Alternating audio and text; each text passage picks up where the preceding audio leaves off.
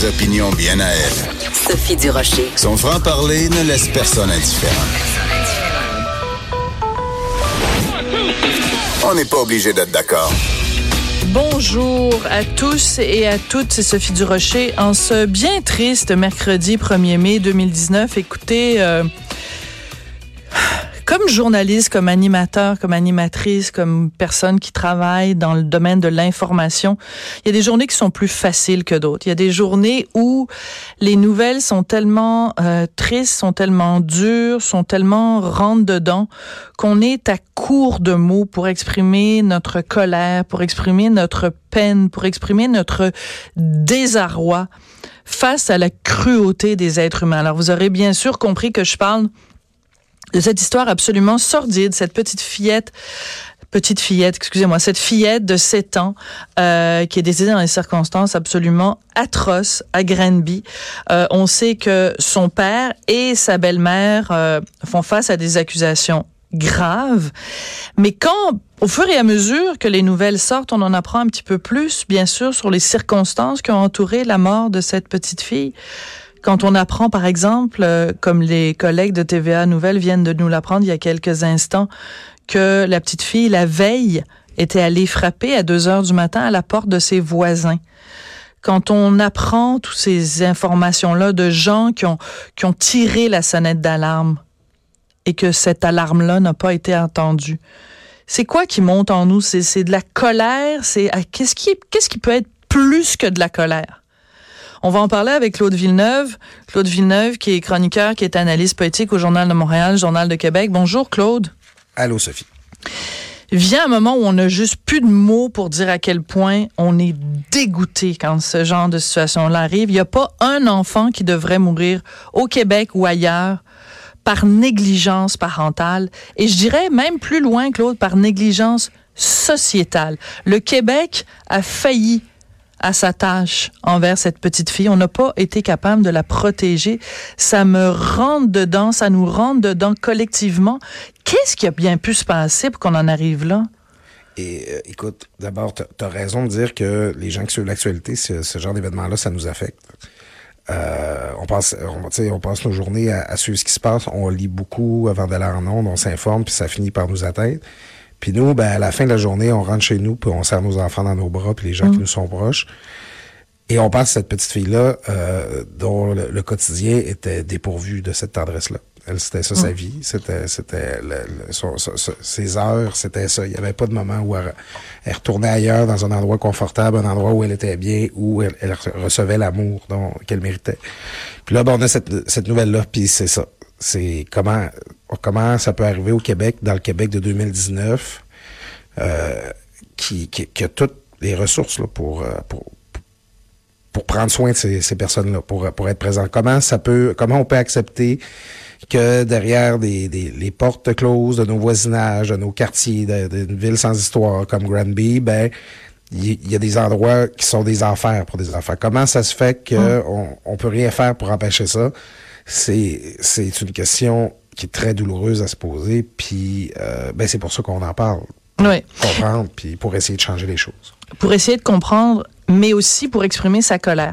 Et euh, plutôt aujourd'hui, euh, sur les ondes de Cube Radio, il y a notre collègue Jonathan euh, Trudeau qui a fait une entrevue on peut le dire, exceptionnelle, avec André Ruffo. André Ruffo, donc cette ancienne juge du Québec, connue évidemment comme critique pendant des années de la, de la façon dont fonctionne la direction de protection euh, de la jeunesse, critique des juges aussi, de ses, de ses collègues.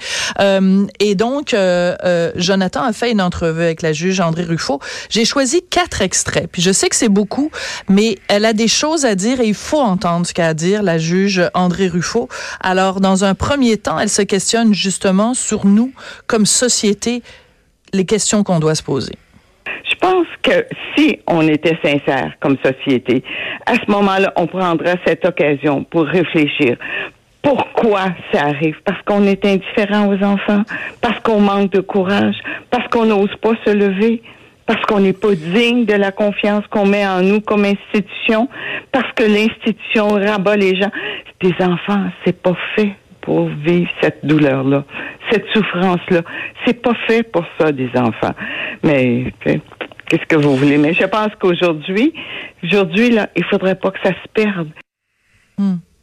Je veux juste, euh, c'est pas des choses qui sont faciles à entendre, mais c'est important. On doit à cette petite fille-là de, de, de donner les, quand même, sans rentrer dans des détails sordides, mais de raconter ce qui lui est arrivé ces dernières heures. Elle a 7 ans. Elle est trouvée dans un, dans son logement, dans le logement occupé par son père et sa belle-mère, dans un état pitoyable.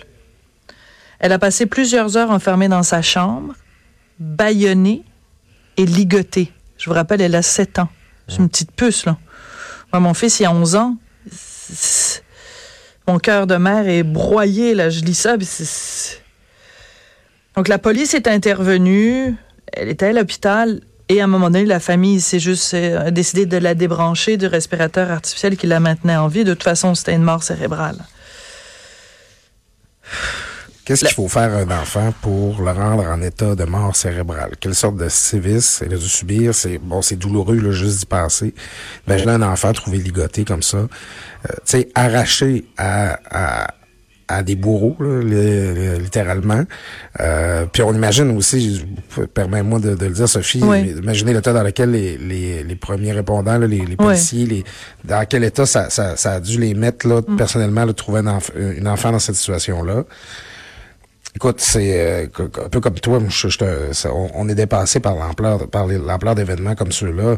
Puis des événements, encore une fois, ça c'est pas des événements qui sont qui se passent là sur la rue au grand jour, c'est des événements qui se passent derrière nos portes closes dans un endroit où cet enfant-là aurait dû être dans l'endroit le plus sécuritaire pour elle.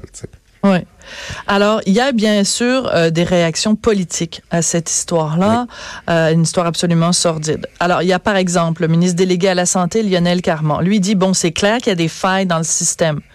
Ben oui, je dirais même que c'est un euphémisme. Là, c'est plus, c'est plus une faille. Là, c'est un, c'est un, c'est le Grand Canyon. Là dans le système de protection de la jeunesse parce qu'on n'a pas réussi à protéger cette petite fille-là. Alors, je veux juste quand même, à tout bien, tout honneur, euh, signer le, euh, voyons, citer le ministre Carman dans l'intégralité de, ce qu'il a dit. Il dit, je suis outré par ce que j'ai lu mercredi matin. Je ne comprends pas comment un enfant qui a été retiré de l'école et dont les grands-parents ont tenté de signaler la situation n'a pas été prise en charge par le système, par le réseau.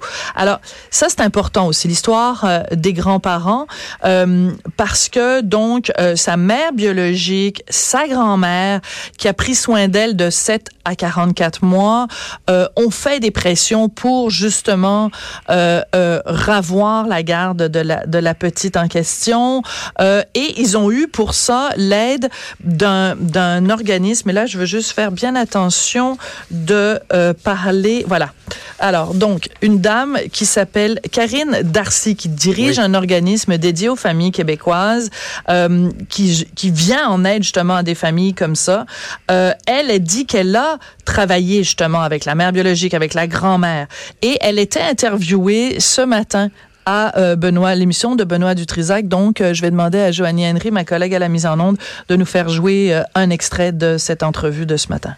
Vous avez, vous avez travaillé fort pour essayer d'alerter les autorités, puis personne, personne La grand-mère a dépensé des milliers de dollars avec des avocats réputés en droit des grands-parents, je nommerai pas de nom.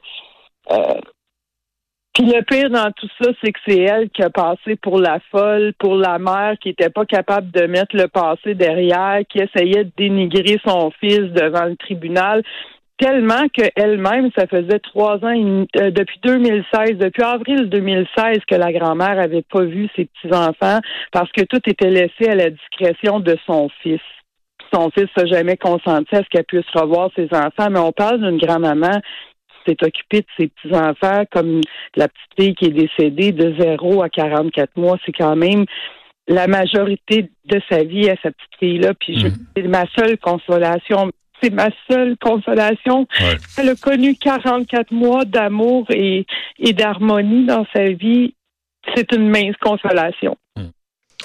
En effet. Puis on voit hein, tous les gens qui ont été en contact de près ou de loin avec, avec ce dossier-là sont, sont fortement ébranlés. Parce que c'est un aveu d'échec, Claude. C'est un aveu d'échec de se dire les personnes les plus vulnérables dans la société. Normalement, comme société au Québec, on s'est doté de balises, on s'est doté d'organismes. Sais, quand tu dis la direction de la protection de la jeunesse, est censé être là pour ça.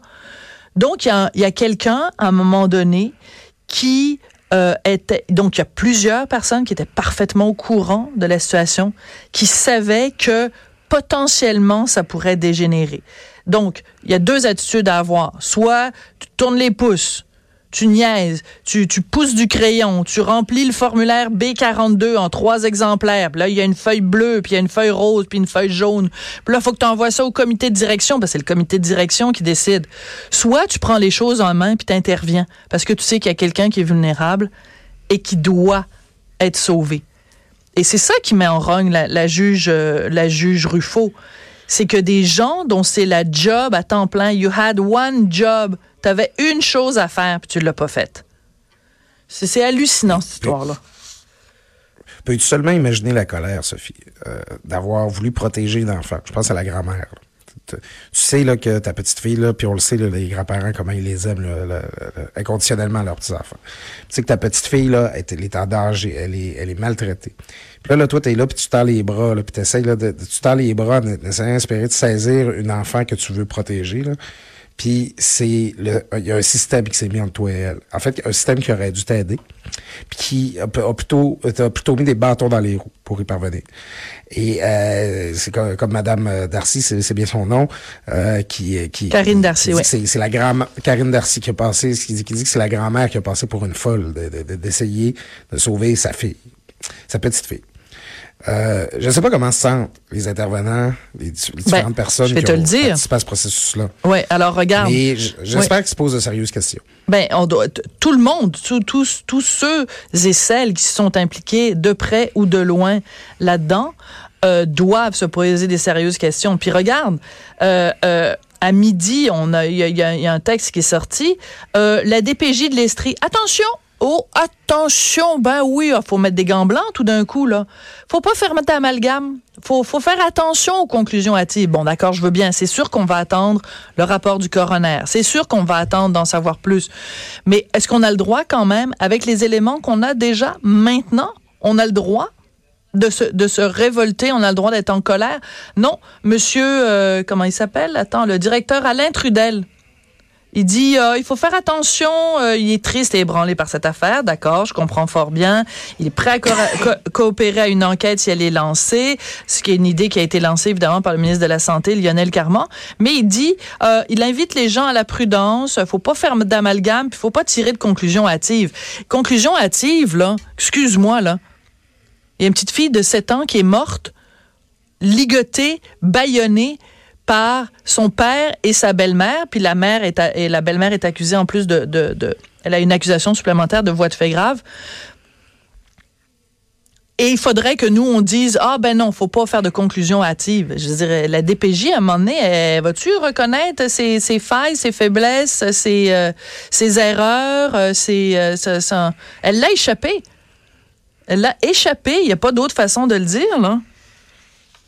Oui, puis euh, le bénéfice du doute est pas à sa faveur hein, présentement. Il y a des explications qui doivent être fournies.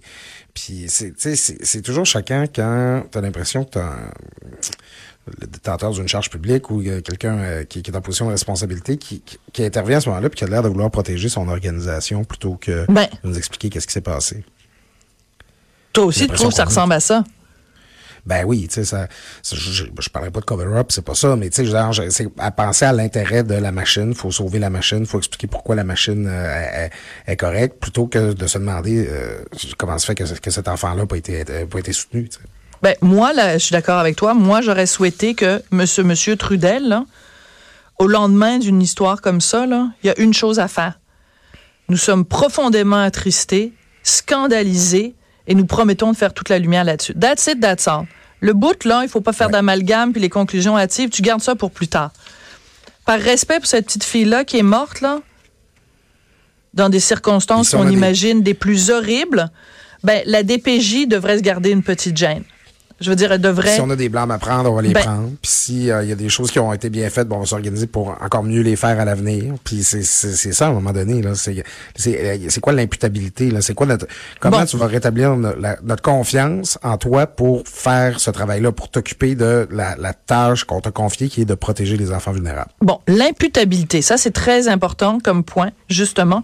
Et là, je reviens à cette fameuse entrevue que la juge euh, Ruffo euh, euh, a accordée à mon collègue euh, Jonathan Trudeau. Je vais demander, Joanie, d'aller à l'extrait 4. On va sauter par-dessus l'extrait 3, on va aller à l'extrait 4, où elle pose justement cette question-là?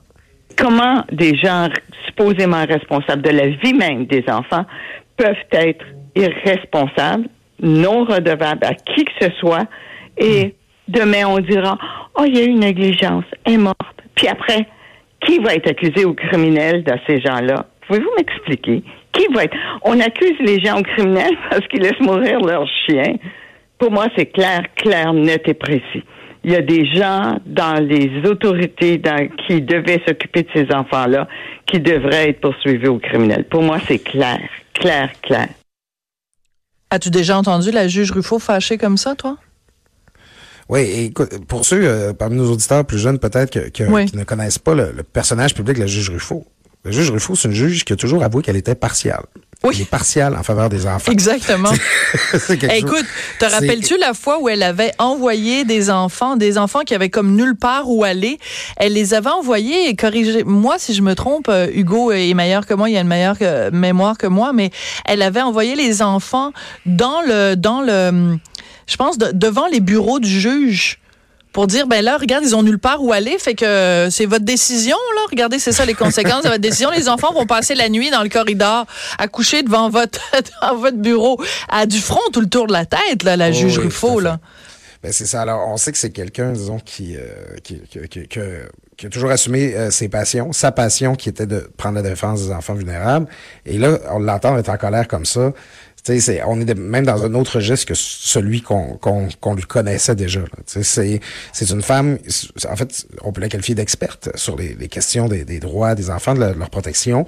Et c'est, c'est- devant cette situation-là, cette femme-là, elle, elle, elle est même plus en mots, elle est en, elle est en, éclat de voix, en colère, en frustration, et on, on, la, on la comprend parce qu'on partage exactement la même, euh, le même sentiment qu'elle. Tout à fait. Et elle, en plus, imagine, tu sais, nous, on, est des citoyens lambda, là. Mais je veux dire, elle qui a vécu pendant toutes ces années-là au cœur du système, qui en a vu, c'est comme, tu sais, la goutte qui fait déborder le vase. C'est-à-dire que comment se fait-il que, alors que elle, pendant des années, a tiré la sonnette d'alarme en disant, il y a des failles à la DPJ, il y a des, il y a des, il y a des, euh, des manquements, ça devrait se resserrer, etc. Quand elle voit ça, parce que maintenant elle est à la, est à la retraite, puis qu'elle se dit, ben, il y a encore des manquements. Il y a encore des enfants qui passent à travers les mailles du filet. Euh, ça doit être d'autant plus frustrant parce qu'elle a connu la machine de l'intérieur. Alors, on va écouter, j'ai demandé euh, à, à Joanie donc, de nous faire jouer de nous faire jouer, pardon, l'extrait numéro 3. Donc, vous écoutez, c'est un extrait de cette entrevue que la juge euh, André Ruffo a accordée à mon collègue Jonathan Trudeau. Il n'y a personne qui, qui dit ce que je vais vous dire. Comment les gens sont médiocres dans des institutions comme ça? Comment les gens sont pas capables d'être courageux, de prendre responsabilité. Pour avoir vécu si longtemps dans ce domaine, les gens ont peur. Ils ont peur de qui, Madame la juge? Ils ont peur de qui, ces gens-là? Ils ont peur de des autorités, ils ont peur d'être mis sur la tablette, ils ont peur de pas avancer, ils ont peur de la désapprobation des gens autour, ils ont peur continuellement. Et quand des enfants meurent, on nous appelle, nous, les esprits échauffés, hein? puis on demande de respecter les gens qui n'ont pas fait leur travail. Ben, on sent que justement, euh, on nous demande de respecter les gens qui ont pas fait leur travail, mais c'est difficile de. Puis et c'est important. J'en, j'en parlais avec des collègues avant d'entrer en onde qui disaient, ben il faut faire la différence entre les individus qui travaillent là et le système. Et, et, et ce collègue-là avait tout à fait raison, c'est-à-dire qu'on n'est pas en train de pointer du doigt des individus, parce que j'en connais moi des gens qui travaillent à la DPJ. Écoute, c'est des gens d'un dévouement extraordinaire, c'est des gens qui dans des bon avec des des, des, des salaires euh, pas pas mirobolants, qui euh, euh, euh, ont à cœur la cause de la défense de, de- des enfants. Je, tu sais, je veux dire, oui, il y a des pommes pourries. C'est pas une raison pour dire que tout le monde à la DP DPJ sont des pourris. On n'est pas si- rendu là. Mais si tu permets très rapidement, Sophie, Oui. la plupart des gens qui travaillent pour la DPJ sur l'ensemble du territoire du Québec doivent être dévastés par ce qui s'est passé aujourd'hui. Absolument, mais bien sûr.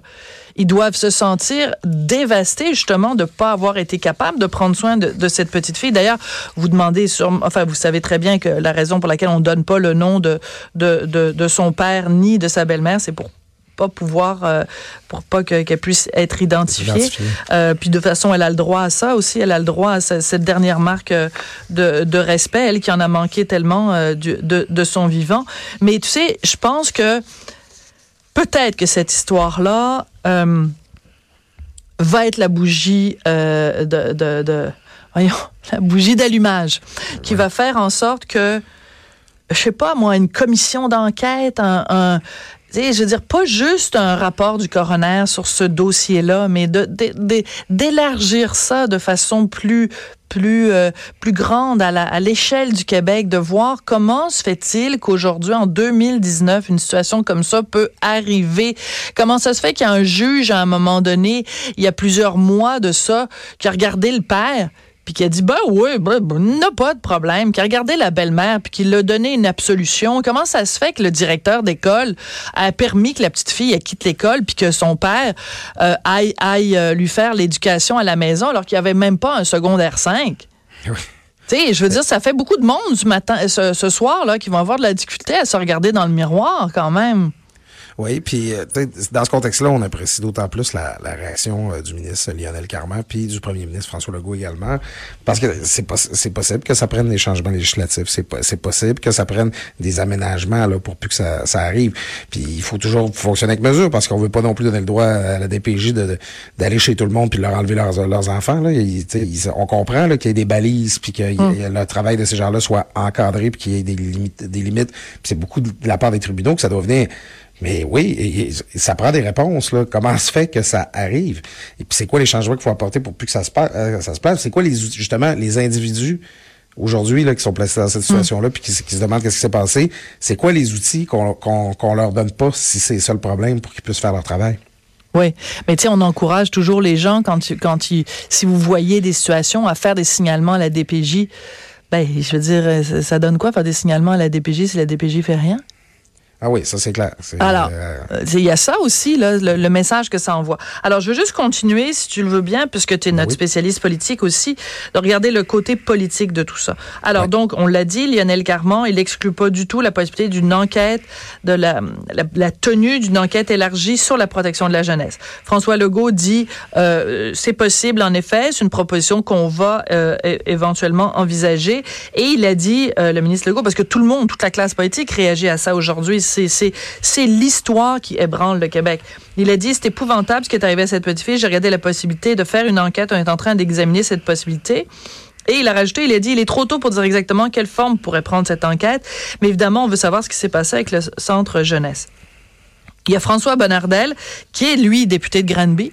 Donc, c'est son monde, là, c'est, sa députation, là, c'est son, monde là, qui, qui est atteint de plein fouet. Il dit être extrêmement triste et préoccupé par ce qui s'est passé. S'il y a eu des fautes, il y a des gens qui auront à répondre de ça. Et euh, du côté de, de la première opposition, Hélène David, qui est porte-parole euh, en matière de services sociaux, elle a dit, bon, il faut euh, évidemment qu'on fasse toute la lumière sur ce drame-là. Et elle demande à Lionel Carman de faire toute la lumière sur les manquements dans ce dossier pour savoir ce qui s'est passé avec tous les intervenants. Écoute, je... que c'est une journée très triste, très noire dans l'histoire euh, du Québec, le 1er mai 2019, qu'on ait, euh, qu'on ait laissé tomber une des nôtres comme ça, qu'on n'ait pas pu en prendre soin. Puis euh, les deux, les deux personnes accusées, le père, la belle-mère, c'est vraiment des, des, des raclures de... En tout cas, C'est la fête euh, de ma grande nièce euh, Miana qui a une belle grande fille de 9 ans euh, aujourd'hui. Mm. Puis je peux dire que j'ai hâte qu'elle rentre de l'école pour pouvoir l'appeler pour lui dire que je l'aime. Mm. C'est, euh, tu sais, je, regarde la réponse des politiciens. C'est pas facile leur situation parce que bon, eux ils ont à être dans le rationnel puis nous Ouais. apporter des solutions, nous dire qu'est-ce qu'il faut faire, mais en même temps ils, ils ont aussi un devoir de consoler puis de nous dire qu'on a raison d'avoir de la peine puis qu'on a qu'on qu'on a raison d'être choqué. Puis bon, je pense qu'ils je pense qu'ils le font bien, puis on va falloir faire le suivi, faire la suite. Mais tu sais, à la fin, c'est c'est je pense que c'est ça le plus important, c'est c'est l'amour qu'on a pour nos enfants, puis justement qu'on voudrait que tous les enfants du Québec, puis en tout cas à la limite du monde, mais en tout cas mettons ceux, ceux qui sont à distance de bras, là, euh, puissent recevoir le même amour de, de, la part des gens qui les entourent. Ouais. Écoute, euh, c'est pas évident de suivre ça. J'avais, on avait plein de beaux sujets, mais c'est du quoi? J'ai comme plus le goût de parler de ces sujets-là euh, avec toi. Euh, je, je, je, suis juste, euh, je pense qu'on est tous complètement, euh, bon, soit à court de mots, soit euh, complètement euh, submergé par l'émotion. Mais je veux prendre quand même un petit peu de temps avec toi, Claude, si tu le permets. Oui, Puis tu, oui. tu, tu, c'est à toi de mettre les balises de jusqu'où tu veux aller dans ce, dans ce, dans ce dossier-là qui te, qui te touche personnellement, qui touche les gens que t'aimes. Hugo Veilleux, qui est notre recherchiste, euh, m'a, appelé aujourd'hui en me disant, ben tu sais, euh, ma- Claude est avec nous euh, aujourd'hui, mais les deux prochaines semaines, il sera pas là. Et ben, je te laisse le soin d'expliquer à nos collègues pourquoi, à nos auditeurs plutôt et nos auditrices, pourquoi tu seras pas avec nous les deux prochaines semaines. Ouais, ben c'est ça. Les auditeurs ont peut-être perçu que j'étais un petit peu émotif quand Oui. on parle de- de- de- d'une histoire tragique en plus. En gros, j'ai un de mes amis, là, en fait, la personne que je qualifie, la- qui est pour moi la, la plus proche d'un frère, c'est une amitié qui remonte à trois générations. Nos grands-pères à la chasse à l'eau ensemble, peux-tu imaginer? Euh, j'ai- on a grandi dans la même rue à Métabetchouane, un beau, euh, magnifique village, Lac-Saint-Jean. On a été coloc à l'université. Mon ami Charles euh, va recevoir euh, plus tard cette semaine euh, l'aide médicale à mourir. Euh, je révèle, je révèle pas de, aucun de ses secrets là, ici. Il lui-même euh, annoncé hier sur Facebook dans une magnifique euh, publication. Atteint d'un cancer du cerveau à 36 ans. Oh. Trois, trois magnifiques garçons de 6 à 11 ans. Et euh, bon, il y a beaucoup de En fait, j'imagine que même je- juste euh, chez les collègues de Cu- Cube dans ton équipe, il y a, il y a sûrement beaucoup de gens qui connaissent Charles. Il était réalisateur, il est réalisateur à la radio de Radio Canada. Donc il y a beaucoup beaucoup de monde dans, la- dans notre univers médiatique qui ont croisé Charles, qui le connaissent, connaissent son sourire, sa bonne humeur. C'est quoi son nom de famille, Charles? Charles Plourde D'accord. qui, euh, qui a réalisé plusieurs documentaires radio, notamment sur euh, Pierre Perrault. C'est un passionné de, de Pierre Perrault. Oui. Euh, donc, euh, Charles, euh, c'est impossible pour moi d'imaginer un monde dont il ne ferait pas partie. Alors, il va falloir le faire vivre autrement, mais dans tous les cas, pour euh, puis je, je, je remercie les, les- je te remercie toi et ton équipe puis les, les, les auditeurs de leur compréhension. J'ai décidé de prendre un- une petite pause, une petite deux semaines de chronique pour euh, prendre soin de mon monde puis euh, prendre soin de moi aussi à travers ça. Donc, euh, apprendre à vivre avec avec cette perte-là. Je te souhaite, ben, je connais pas Charles, mais il est chanceux de t'avoir comme ami. puis je te souhaite bon courage pour les prochains jours et puis bon courage aussi à la famille et les proches de Charles. Il est vraiment chanceux. Chanceux d'avoir un gars comme toi dans sa vie. Hein? T'es un bon chum, Claude. Ben, en tout cas, on, on, a passé une magnifique journée ensemble dimanche, puis on a eu la chance de dire à quel point on avait été privilégiés de, de savoir sur la route l'un l'autre, puis euh, c'est ce que je vais essayer de retenir pour la suite. Le chemin de la vie, euh, on sait jamais quand est-ce que ça va s'arrêter, mais quand on est entouré de gens qui nous aiment, euh, ça rend la route plus facile. Merci beaucoup, puis bon courage pour les prochains Merci jours. Sophie, on se revoit bientôt. OK, parfait. On va prendre une petite pause.